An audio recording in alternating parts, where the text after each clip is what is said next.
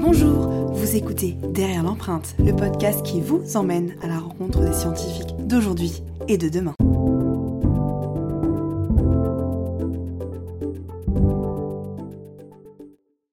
Vous êtes avec Yousra et aujourd'hui, ce sont les portes vitrées de l'hôpital européen Georges Pompidou que nous allons franchir. Dernier né des hôpitaux parisiens, ouvert en 2000, c'est une référence nationale, voire européenne en médecine, reconnue notamment pour sa recherche en cardiologie, chirurgie cardiaque ou encore en cancérologie. Mais aujourd'hui, nous allons nous intéresser à ceux qui, souvent coffrés dans les laboratoires hospitaliers, sont rarement mis en avant. Il s'agit des anatomopathologistes. Je vous emmène arpenter les couloirs du deuxième étage de cet hôpital à la rencontre de Cécile Badoil, professeure et chef de service, qui va nous parler de son parcours, de son rôle en tant qu'anapathe à la base de diagnostic de tout cancer ou encore de la place des femmes à l'hôpital. Allez, suivez-moi.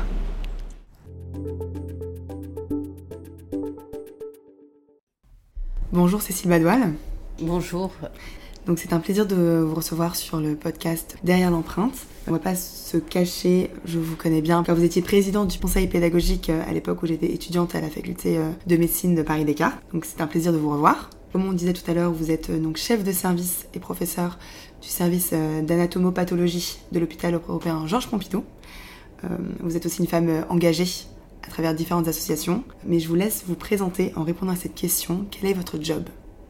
Alors d'abord, merci Yousra, parce que tu l'as dit, euh, nous nous connaissons bien et euh, à moi de te dire euh, combien je suis fière de te voir aujourd'hui, jeune interne, et d'avoir vu ton évolution au cours de tes études. Alors... quel est votre job? C'était ça la question. Alors quel est mon job? Euh, d'abord en tant qu'anatomopathologiste, alors c'est un métier qu'on ne connaît pas très bien, on est un peu les médecins de l'ombre. Quand il y a eu une opération, quand euh, une personne a une lésion sur la peau ou qu'il faut faire des biopsies, eh bien on fait des prélèvements et ces prélèvements ne vont pas à la poubelle, loin s'en faut, ils partent euh, dans un laboratoire qui s'appelle les laboratoires d'anatomopathologie. On reçoit des prélèvements. Alors ils peuvent être des petits morceaux, ce qu'on appelle des biopsies, du liquide ou euh, des organes ou des morceaux d'organes.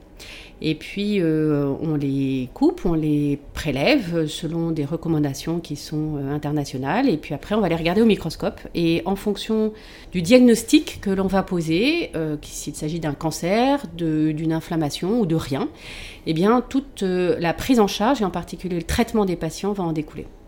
C'est très intéressant. On va donc euh, revenir sur euh, le début de votre parcours. Est-ce que vous vous souvenez de la première fois quand vous étiez plus jeune où vous êtes intéressé aux sciences? Ça peut remonter à l'enfance, mais à quel moment vous avez eu cette envie de, de, rejoindre l'aventure scientifique? Alors c'est vrai que moi j'ai eu une chance euh, incroyable, c'est que j'avais une mère médecin et que on n'a jamais pu plumer un poulet sans en avoir l'explication de l'anatomie et de regarder comment marchaient les articulations et et donc euh, c'est un éveil que presque je pourrais dire depuis toujours, et très cumulé à l'envie de soins. Et euh, c'est vrai qu'il y a aussi euh, donc le, pourquoi, le comment et, surtout le qu'est-ce que je peux faire avec. Et, et, le soin me paraissait pour moi quelque chose de très important. Et c'est vrai qu'après euh, les examens, quand j'allais chez la pédiatre, m'intéressaient et de regarder le processus diagnostique était quelque chose qui m'a toujours passionné. Donc, à vrai dire, j'ai été entourée, euh, là, pour le coup, de personnes et surtout de femmes qui étaient euh, médecins et qui m'ont un peu transmis le virus de cette passion scientifique tournée vers l'autre. Donc, vous êtes directement inscrit en fac de médecine. Il y a eu une démarche particulière. Vous avez quand même posé des questions. Vous parlez de la pédiatrie. C'était ce qui vous intéressait au début? Alors, quand j'étais toute petite, je voulais être ou fermière ou médecin. Et puis euh, après, quand je me suis inscrite en médecine, je voulais être euh, médecin sans frontières en pédiatrie. Donc ça, c'est sûr que c'était euh, ce que je voulais faire ou éventuellement psychiatre. donc je ne suis rien de tout ça. c'est une démarche au cours des études, d'abord de, connaissances, de rencontres de réalité de vie, de choix. Et puis finalement, dans les projections qu'on peut avoir sur un métier, je pense que c'est vraiment l'apprentissage sur le terrain, dans les stages, en rencontrant les personnes pour voir euh, quel est leur métier et ce qu'ils font, qui permet de mieux réguler en fonction de ce qu'on a envie de construire dans sa vie. Vous avez dit euh, une phrase que vous aimez bien, vous dites il n'y a pas de hasard, il n'y a que des rendez-vous. Comment vous expliquez ça dans votre parcours? À quel moment vous avez décidé de devenir anapathe? Alors, il y a des... c'est vrai qu'il n'y a pas de hasard, c'est des rendez-vous, des rencontres. Et c'est Alfred de Musset qui dit ça, et je sais que je vous l'ai beaucoup dit euh, pendant vos études. Ça s'appelle des effets d'aubaine, d'opportunité, et de euh, regarder ce qui se passe. Euh, dans ma vie privée, il se trouve que j'ai la chance d'avoir rencontré un homme qui est mon mari, et j'ai fait le choix de vouloir vivre avec lui, mais aussi de vivre avec ma passion qui est la médecine. Et donc, initialement, j'étais pas très bien euh, classée à l'internat. Je me suis retrouvée à faire les allers-retours à Tours parce que lui, il était très bien classé à Paris. Donc ça, c'est une des grandes difficultés hein, de, euh, de nos concours qui arrivent au moment où nous sommes adultes avec euh, des vies autres que celles de jeunes étudiantes. C'est des choses qui arrivent parce qu'il faut pas se mentir. Hein, quand on a un examen et une finalité de notes avec un classement, ça s'appelle un concours. Et donc l'internat euh, m'a imposé de réfléchir sur ma carrière et sur euh, ce que j'avais envie de mettre dans ma vie. Alors les rencontres, c'est euh, avec des anapathes, avec... alors j'ai aussi une mère anapathe qui ne voulait surtout pas que je fasse cette spécialité parce qu'elle trouvait qu'il fallait être clinicien auprès des patients. Et j'ai rencontré dans mon premier stage où je pleurais beaucoup, beaucoup, beaucoup parce que j'avais pris endocrinologie au début et je pleurais beaucoup, beaucoup, beaucoup parce que je voulais faire de la clinique, j'ai rencontré un, monsieur qui s'appelle euh, le docteur Patrick Michenet et qui euh, m'a dit, euh, tu sais, dans la vie, tu peux aussi faire des faux diagnostics, tu peux aussi faire des bons diagnostics et sauver beaucoup de gens. Et surtout, tu peux aussi apprendre à être expert et relever des diagnostics qui sont faux et sauver encore plus de gens. Et je me suis dit que c'était une bonne finalité et donc ce monsieur m'a permis d'être en paix avec le choix que j'étais en train de faire et donc de revenir vers euh, la napate. Et d'aller vers la napate, euh, ce que, ce que je, n'était pas au grand homme de ma mère, et, surtout qui n'était pas mon choix initial. J'aime la clinique, tu le sais très bien, j'aime les étudiants, euh, j'aime partager, et, voilà. Et après, tu l'as dit, il y a ce qu'on fait finalement de sa vie, et finalement peut-être que euh, être derrière un microscope et ne pas être au contact euh, en permanence et hyper sollicité. Donc j'ai continué à faire pas mal de gardes pour être sûre de faire le bon choix parce que euh, c'était quand même un, renoncement. Et dans ce renoncement, eh ben, je me suis dit que j'allais me construire de plein d'autres choses et de pouvoir mettre de la recherche, ce que j'aurais certainement pas pu faire en construisant aussi ma vie de femme et de mère. On va juste expliquer pour les auditeurs qui ne connaissent pas le système des études médicales. Donc, euh, on a six années qui sont assez théoriques. Euh, de la quatrième à la sixième année, on a certes quelques stages, mais on devient interne des, hôpitaux, c'est-à-dire vraiment euh, étudiant médecin en formation à partir de la septième année. Et on choisit sa spécialité et sa ville en fonction d'un concours national qui nous classe et qui nous permet de choisir les spécialités et les villes. Et effectivement, mieux on est classé, plus on a de choix, et moins on est classé, plus il faut faire des compromis sur euh, ou notre spécialité ou notre ville. Donc voilà, c'est très intéressant tout ce que vous avez dit sur votre parcours et sur en fait finalement comment on se découvre, mais l'attrait des sciences a, toujours été là euh, chez vous. On va passer à la deuxième partie qui s'appelle un peu euh, Vie ma vie scientifique. Comme vous avez pu le dire, vous avez eu cette opportunité de vous intéresser à la recherche. Alors comment c'est venu la recherche? Est-ce que c'est venu pendant l'internat, après? Alors, donc euh, le concours dont tu parles, euh, ça s'appelle euh, l'ECN maintenant, mais ça s'appelait l'internat. Donc en effet, je me suis intéressée aux sciences de façon opportuniste et, en fonction des rencontres que j'ai faites. Donc pendant mes études pures de médecine jusqu'à l'internat, j'avais pas fait beaucoup de stages de recherche et je m'étais pas vraiment dit que j'allais faire autre chose que de faire du diagnostic. J'ai fait un master, j'ai fait un master 2 où je me suis dit que euh, c'était euh, intéressant de pousser mes connaissances, euh, en particulier en génétique, et pour continuer une carrière, ce qu'on appelle hospitalo-universitaire, pour avoir un poste soit d'assistant hospitalo-universitaire, soit de chef de clinique, où on est payé à moitié par l'université et à moitié par l'hôpital, eh bien, il vaut mieux avoir commencé à mettre un pied dans la recherche et d'avoir des connaissances.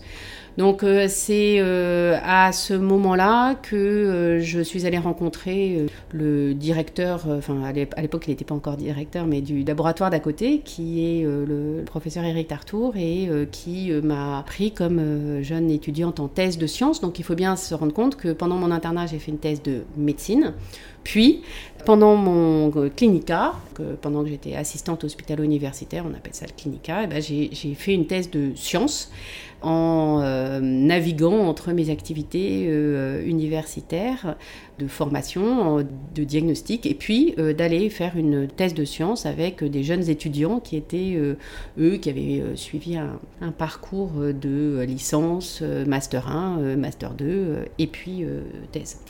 Alors là, j'ai eu un peu euh, un coup de cœur. C'était extrêmement dur parce que on avance hein, euh, dans la vie aussi. On n'est plus non plus tout jeune. Donc euh, j'ai commencé, j'avais 31 ans.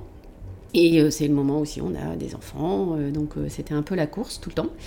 Comme on est plus vieux, on va peut-être un peu plus vite. Et, et j'ai appris à techniquer, à apprendre une rigueur que je n'avais pas dans les gestes, dans les apprentissages, dans la connaissance aussi, dans euh, cette espèce de course permanente à, du réapprentissage, même si en médecine on est très sollicité, mais ça a été très très complémentaire et puis euh, ça m'a permis de voir autrement, avec des presque si j'avais euh, pris des nouvelles lunettes et que je me posais des questions que je ne me posais pas quand je posais un diagnostic sur lequel on m'avait appris à, être formel. Donc j'ai trouvé ça très salvateur pour ma réflexion et, pour ma mise en place de ma pensée, euh, de faire ce master depuis cette thèse.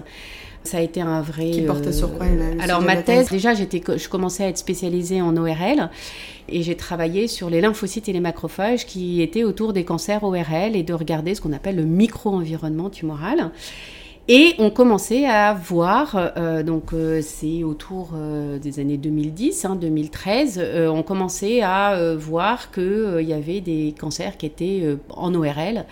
liés à des virus, en particulier l'HPV, et donc les lymphocytes et les macrophages autour des cellules, ils pouvaient être un peu différents. Donc on a commencé à, rentrer dans un peu le, pied dans la brèche de, de, cette modulation, de ces modification finalement des cellules tumorales quand elles sont euh, liées à l'alcool et au tabac, euh, ce qui est euh, un des facteurs de risque principal des cancers ORL, et puis une infection par ce virus. Et là, c'était un champ qui s'ouvrait et plein, plein, plein de, choses à découvrir, et ça, c'était très, très exaltant. Est-ce que ça concordait avec les débuts de l'immunothérapie Absolument. en médecine Parce que comme vous le disiez, on s'intéresse au micro-environnement tumoral et euh, on apprend aujourd'hui euh, à agir sur ce micro-environnement pour l'influencer pour euh, cibler les tumeurs de façon moins agressive qu'avec ce qu'on appelait la chimiothérapie. Donc moi, quand j'ai commencé, tout le monde m'a regardé, enfin mes amis hein, avec qui je discutais, soit immunologiste qui me disait c'est très très dur l'immunologie, tu vas jamais y arriver, soit anapathe en me disant c'est très très dur l'immunologie et c'est très très compliqué, et voilà. Et moi, je suis arrivée, alors j'ai eu la chance de rencontrer des gens emballés, extrêmement percutants dans leur façon d'analyser les situations. Et puis une opportunité incroyable, c'est euh, de travailler euh, euh, sur des tumeurs, anticiper les actions de l'immunothérapie, et puis d'arriver sur quelque chose qui n'était pas pas vraiment connu que des virus peuvent entraîner aussi des cancers euh, du fond de la gorge. Donc euh, voilà. Et là, j'ai rencontré plein de gens de milieux totalement différents, des gens qui travaillaient sur le HIV euh, parce qu'ils disaient bah ça a été hyper dur de, faire comprendre. Et donc là, je suis vraiment rentrée dans cette problématique de, de, faire avancer avec beaucoup de doutes euh, beaucoup de nécessité de travail pour euh, prouver que ce qu'on dit est peut-être vrai, et beaucoup de critiques. Donc, euh, c'était pas que simple. On va s'intéresser du coup à ce que vous dites sur les cancers induits par des virus, notamment sur le papillomavirus, l'HPV dont vous avez parlé. Vous avez été la première à mettre en place notamment des consultations multidisciplinaires ou avec ou dans au sein de la même consultation, on a un anapathe, des oncologues, des chirurgiens, gynéco, uro, euh, et des psychologues pour avoir une prise en charge globale des patients. Comment ça a été accueilli dans la médecine? Parce que c'est un peu un bouleversement. En France, on n'est pas du tout habitué à réfléchir comme ça. À, penser prévention il y a 10 ans. Alors, euh, alors nous, c'est simple. tu parlais de la recherche et des opportunités de travail. C'est aussi très important de savoir qu'on ne découvre pas tout seul. On découvre avec des équipes. on travaille et on apprend ensemble. Et ça, ça fait partie aussi des choses qu'il faut bouleverser et dire qu'on ne se met pas en danger si on partage. C'est compliqué, hein, mais pour autant, c'est très important et c'est pas complètement éthéré, hein, c'est une réalité. C'est un laboratoire avec des chefs euh, qui ont des idées qui injecte la possibilité et l'envie de faire les choses, mais pour autant, on travaille ensemble. Pour moi, c'était important de me rendre compte que dans mon travail, je diagnostiquais des cancers qui étaient liés à l'HPV. Euh, donc au papillomavirus, qui est le même virus que l'on va retrouver au niveau du col de l'utérus. Hein. C'est le prix Nobel qui a montré que on a bien euh, des virus qui entraînent des cancers, et ça c'est le papillomavirus.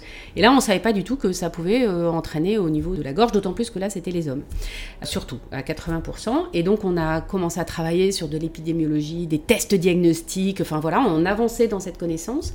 Et puis un vite abyssal sur la prise en charge de ces patients, la connaissance, enfin, les travaux continuaient à avancer, on était plusieurs équipes travailler ensemble. Et ça, c'est assez remarquable. Et il y a une vraie amitié à ces collaborations. Et puis, euh, cette non-connaissance au quotidien des médecins. Et donc, à Georges Pompidou, on travaille beaucoup ensemble. Et c'est en revenant d'un congrès où on était allé euh, parler euh, des lésions de la vulve, qui sont aussi liées pour certaines au papillomavirus, avec un ORL, où on s'est dit, mais en fait, il faut qu'on se mette dans une situation haute, c'est-à-dire par les virus et de tous les cancers qui peuvent être liés à ce virus, et non plus chacun spécialisé dans notre spécialité. Et ça, c'est vraiment les démarches scientifiques qu'on a appris, c'est-à-dire de, se de repositionner la problématique, non pas euh, centrée vers sa problématique de thérapie. Et à partir de là, ben, on s'est rendu compte, on, on s'est tous retrouvés ensemble et on s'est dit que la meilleure chose qu'on pouvait faire pour les patients, c'est de créer ça. Alors, euh, ça n'a pas été simple. Et ça a été beaucoup euh, par notre bonne volonté, mais aussi par la volonté dans l'hôpital. On a été suivi, et ça, ça a été, je, tiens à le dire, euh, assez remarquable, les médecins, les chercheurs, mais aussi la direction qui nous a euh, vraiment été très facilitante. Donc c'est bien quand ensemble on peut faire quelque chose.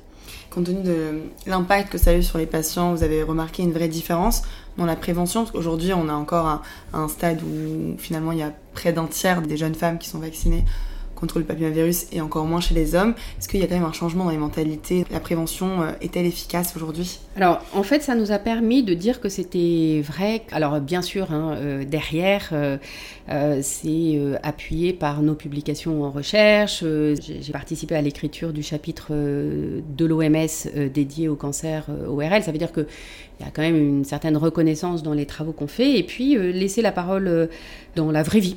Et donc la mise en place de ces, euh, consultations, elle est longue parce que c'est pas du euh, euh, je vois un patient, je le guéris, c'est des évolutions, c'est regarder ce qui se passe, prendre le temps.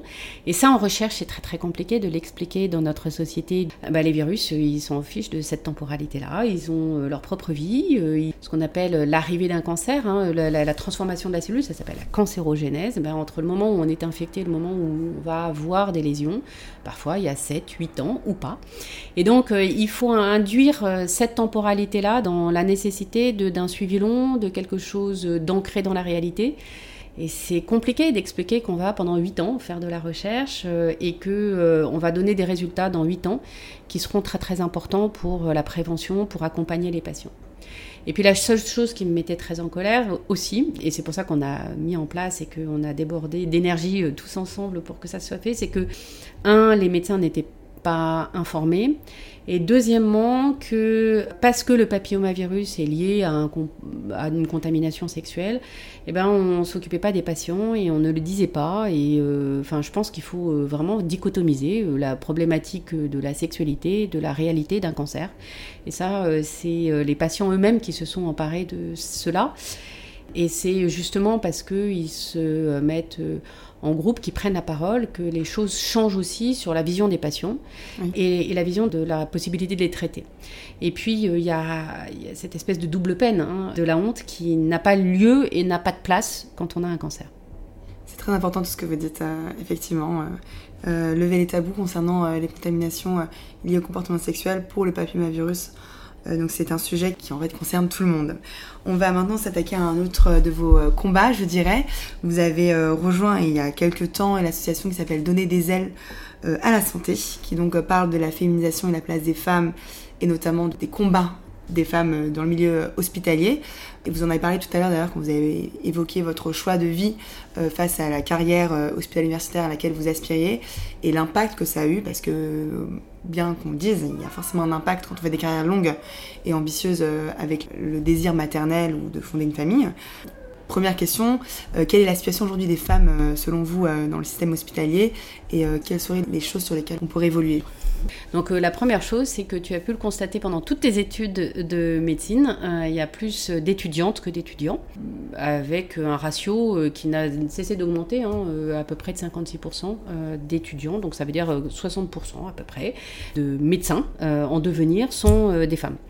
Quand tu regardes les maîtres de conférences, ce qu'on appelle les MCU, praticiens hospitaliers dans les hôpitaux, donc généralement avant d'être professeur ou qui est un statut euh, important, ben, on arrive à euh, un petit 50%. Donc euh, déjà, on a baissé. Et quand on passe à PUPH, on passe à 22%. des PUPH quand même. sont des femmes. Voilà. Donc ça veut dire qu'il y a un petit problème de positionnement des femmes dans les carrières, dans euh, la parité euh, normalement, hein, on est dans un service public, euh, devrait être appliqué. Quand on dit oui, par exemple, dans la commission, il va y avoir autant de femmes que d'hommes, bah, souvent le, président de la commission est un homme. Alors ça c'est un constat, bien sûr, toutes les femmes n'ont pas des aspirations à prendre des, des, postes de direction, mais je suis intimement persuadée que la diversité et cette diversité euh, lisse, c'est-à-dire pas forcément en disant euh, euh, je te prends parce que tu es une femme, mais je te prends à égalité. Peut-être que c'est important aussi qu'il y ait autant de femmes que d'hommes, c'est parce que on y gagne tous à être représentés, à se poser des questions différentes, et ça rejoint un peu un abord scientifique. C'est-à-dire que moi, j'ai un plaisir immense à aller voir des étudiants et des étudiantes parce que euh, vous le bouleversez euh, la façon dont j'ai été élevée, la façon dont j'ai pu apprendre à voir les choses, avec d'autres façons de voir, avec d'autres générations et voilà. Et je suis sûre que ces différences aussi, d'appréhender les problématiques, d'appréhender les choses en, mettant autant d'hommes que de femmes, et, ou en tout cas qu'il n'y ait pas un barrage et, des difficultés qui soient posées, est bon pour la démocratie. Et c'est important euh, de pointer du doigt de façon euh, calme mais déterminée le fait que quand on est une population de 60%, ne représenter que 20% euh, des personnes professeurs qui sont généralement avec un impact fort dans les décisions sur le plan hospitalo-universitaire. Ça, reste problématique on est d'accord. Et donc, avec donner des ailes à la santé euh, au quotidien, quelles sont vos activités L'association, donc moi je suis la vice-présidente, euh, l'association est, dédiée à ce qu'on applique la loi euh, et qu'on la fasse connaître et que on parle et qu'on fasse connaître le fait que normalement il y a une application de la parité dans les lieux publics et que ça soit respecté et que ça soit fait aussi avec une, euh, bonne connaissance aussi euh, de, des répartitions des tâches. Donc euh, on a 60 hôpitaux à travers la France qui ont signé cette charte pour justement faire connaître la loi, l'appliquer, l'accompagner et donc on a un travail de terrain qui est important et qui se fait avec des femmes et des hommes. Très important de le mentionner. On va donc passer à la question que j'aime bien poser à tous mes invités. Est-ce qu'il y a une anecdote scientifique que vous aimeriez bien partager avec nous, euh, qui vous amuse, qui est drôle et qui vous fait dire euh, que la science c'est plutôt cool? Alors, euh, il y en a plein, hein. mais comme je travaille sur l'imagerie, en ce moment, il y a beaucoup de travaux euh, sur l'intelligence artificielle. Et donc moi je regarde beaucoup de lymphocytes et de macrophages autour des cellules tumorales. Et donc c'est les cellules immunitaires hein. et donc euh, je regarde leur rôle si elles sont nombreuses, qu'est-ce qu'elles expriment. Et, l'autre jour je travaillais avec euh, bah, des étudiants. Et puis j'essayais de leur faire comprendre que l'intelligence artificielle, comme je suis très très flemmarde et que j'aimerais bien, non, mais en tout cas rendre plus de puissance et que ça soit une tâche qui soit vue par la machine. Et donc j'ai pris des étudiants ingénieurs et puis je, leur ai montré euh, pour moi ce qui était évidemment un cancer avec des cellules, ce qu'on appelle immunitaire autour. Et là, ils m'ont dit, mais euh, votre tableau, qu'est-ce qu'on peut voir dedans? Et c'est un peu comme euh, si on était sur Google Earth. Et alors là, je me suis dit qu'en fait, c'était la richesse de ces confrontations de mondes totalement différents où on a tellement à apprendre les uns des autres, où eux, ils avaient complètement décrypté ça de façon froide comme étant des signaux intéressants à, regarder. Et moi, j'étais bloquée par mon diagnostic de cancer. Euh, voilà. Donc c'est ça, c'est ce côté cool d'apprendre tout le temps avec des chercheurs euh, de mondes différents, euh, de se confronter à des innovations incroyables qui font que bah, c'est toujours très exaltant de faire de la recherche. C'est fascinant. Et euh, d'autant plus que je pense qu'on l'a dit, mais je ne sais pas si on l'a bien expliqué, le diagnostic de cancer, c'est un diagnostic qui se fait à l'échelle microscopique. Et finalement, il n'y a que les médecins euh, anapates à l'hôpital qui sont les seuls à pouvoir diagnostiquer et certifier euh, qu'un organe ou qu'une cellule est effectivement cancéreuse. Absolument. avant, enfin, nous sommes beaucoup au microscope, mais nous serons beaucoup aussi devant des images, ce qu'on appelle virtuelles, c'est-à-dire que ce qu'on voit sur une lame au microscope, sur un écran. Comme quoi la médecine évolue aussi. Dernière question, euh, malheureusement. Là, on a beaucoup parlé de votre euh, parcours universitaire, des connaissances théoriques qu'on apprend euh, en suivant un parcours classique, mais est-ce que vous avez des conseils pour nos auditeurs pour leur permettre de cultiver leur curiosité scientifique par eux-mêmes? Quels seraient vos conseils? Alors, lire. lire beaucoup et puis je trouve qu'il y a de plus en plus de podcasts, de choses qui sont sur l'apprentissage de la recherche et puis euh, oser euh, euh, aller au-dessus de finalement de ses propres freins en disant je vais rien comprendre. Moi j'ai commencé l'immunologie, je savais que j'avais appris ça en deuxième année de médecine et j'étais déjà interne engagée dans mes études et en fait ne jamais se censurer et continuer à aller lire, voir, rencontrer et, je trouve que là on a quand même une foultitude de canaux différents qui sont adaptés à nos méthodes d'apprentissage, qui sont euh, euh, très très intéressants et, ça, il euh, faut vraiment les utiliser. Voilà. Mais ça passe aussi par des questionnements, des habitudes, se remettre en voilà, à zéro et repartir dans des apprentissages. C'est toujours très rafraîchissant. Et en fait, voilà, on a l'impression que c'est du travail, mais c'est aussi beaucoup de bonheur d'apprendre tout le temps et effectivement, combattre l'autocensure, c'est un très bon point sur lequel je vous rejoins. En tout cas, euh, merci beaucoup Cécile Badoil. Merci Yousra. Merci de nous avoir reçus dans ce bureau euh, assez euh, féminin, plein d'orchidées et un tableau juste en face de nous, We Can Do It, qui est tout à votre image. Merci. C'était Derrière l'empreinte. On se retrouve le mois prochain pour un nouvel échange passionnant avec ceux qui font et défont la science.